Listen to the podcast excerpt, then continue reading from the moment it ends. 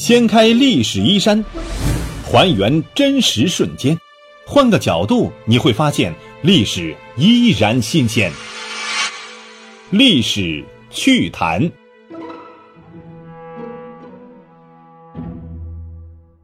楼前的朋友们，大家好，欢迎收听由喜马拉雅独家首播的历史趣谈，我是龙墨。前段时间呢，我在喜马拉雅呢也听到一个课程，叫做《中国通史大师课》。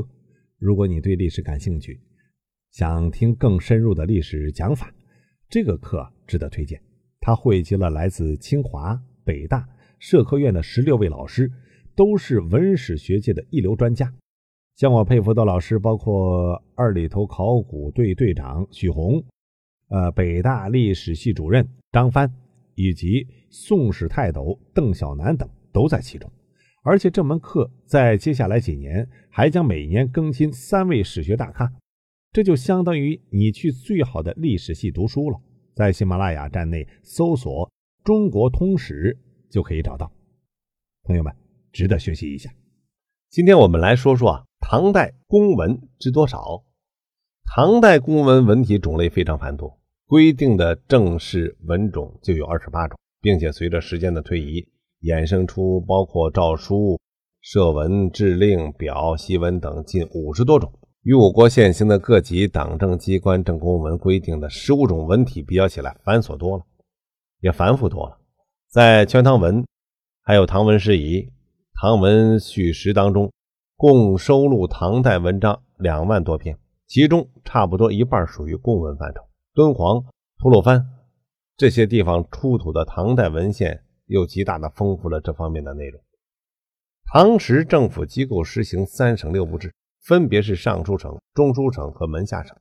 六部是尚书省之下的执行机构，具体工作流程是尚书省上报需要皇帝批复的国家事务，中书省为皇帝起草诏书，门下省批驳定稿，再回到尚书省操作执行。在实际操作当中啊，为了提高工作效率。一般包括三省负责人在内的宰相班子，一般都会集中讨论，再走程序。国家事务处理总的原则是大事报皇帝，次一级报中书，门下常规性事务报六部各司。其中尚书省六部负责一般公文的处理，在初唐、盛唐时期工作内容最多，是所有公文的入口和出口，也是权力相对较大的时期。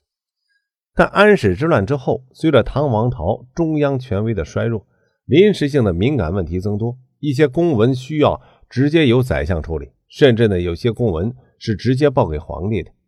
于是，中书省门下省的任务开始加重，工作流程也相应的进行了一些改变。尤其是掌握实权的地方藩镇，根本没有心思啊搭理这尚书省和六部各司。上奏的公文直接进入中书门下，跳过了尚书省，而且呢，往往藩镇节度使的官位很高，甚至有些本身就挂着宰相的虚职，与中书门下是同级的存在。采用的公文文种往往是叠文这种平行文体。收到这种公文的宰相班子商议之后呢，以奏状上报皇帝，皇帝用设旨进行批复。如果是同意执行，中书门下再采用啊。设牒回复还是平行文体。按照唐六典规定，公文分为下行文、上行文、平行文三大类，这就覆盖了公文的大多数文种，分别来自皇帝、太子、亲王、皇后以及三省和各级地方政府。下行文的主体是各级机构代表皇帝发布的命令，主要出自尚书省和中书省。尚书省的负责人是尚书令和尚书左右仆射。这是唐时标准宰相官位，一般尚书令空缺，尚书左仆射为百官之首。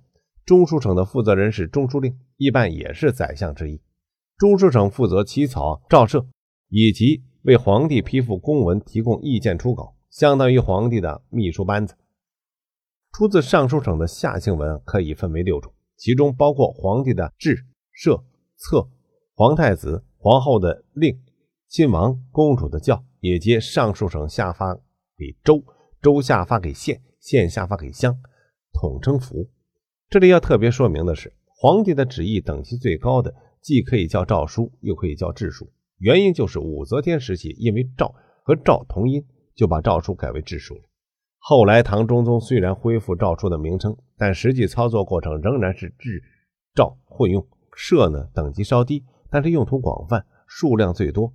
这些公文的开头一般是门下或者是赦，而非后世采用的奉天承运、皇帝诏曰。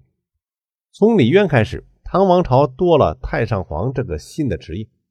太上皇和皇太后下发的文件统称为告，这里也是个比较特别的地方。告这种文体早在啊商周时期就有，与诏书同义。但唐王朝时期把这个文体变成了太上皇、皇太后专用。出自中书省的下行文可以分为七种，其中包括对皇帝后妃、子女封号的册封、重大封赏、大赦等有关的制书，褒奖的慰劳制书、中低级官员任免、州县废制、物资调拨、征发兵马等皇帝主动发文的为发日社。官员请示批准执行的设旨、慰问训诫公卿臣下的论事赦书、临时性事务的赦牒等，并非所有下行文都是以皇帝的名义发布。以宰相名义发布，可以来自中书门下，代表着中书省、门下省两大部门的宰相级负责人的命令。从盛唐时期，专门有了新的文体，叫赦牒，尤其适用于宰相对地方政府请示的批复。比如中书门下牒某某郡，就是宰相对某郡请示的批复意见。官员任用是下行文当中的一个重要内容。根据官员品级的不同，分别采用册授、制授、设授和旨授。其中三品以上官员用册授，五品以上用制授，六品以下的朝参官、供奉官是赦授。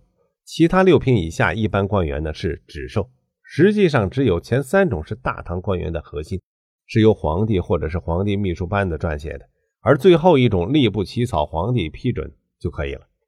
实际操作当中，下行文还包括各级官府的各类公文，比如判决书、官方证明等等。上行文也有六种，给皇帝的叫表状，给皇太子的叫笺启，给长官的叫牒。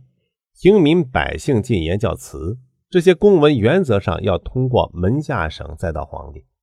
根据事务的性质和来源，这些上行文也有不同的专用名称。汇总各种政务结果的叫做奏抄，弹劾不法的叫做奏弹，报告一般性的战争记录的叫录部，百官讨论国家事务的结论叫议。平行文分为三种：官通其事为官，敕举之为敕。移其事于他司为宜，公务转移所有经手机构的负责人都要联署，这个规定是很合理的，有现代的首问负责的意思。在实际操作过程当中，牒本来是上行文，但一般作为平行文使用。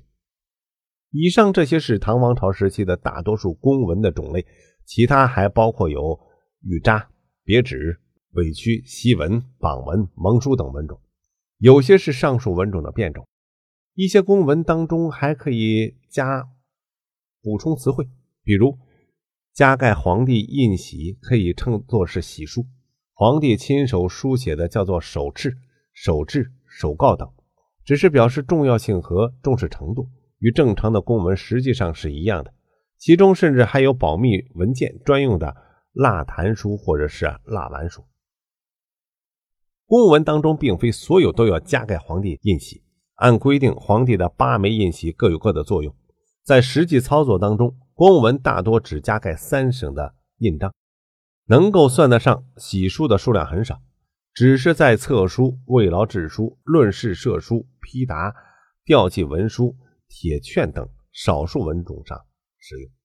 根据唐王朝历任皇帝发布各种公文年均数量来看。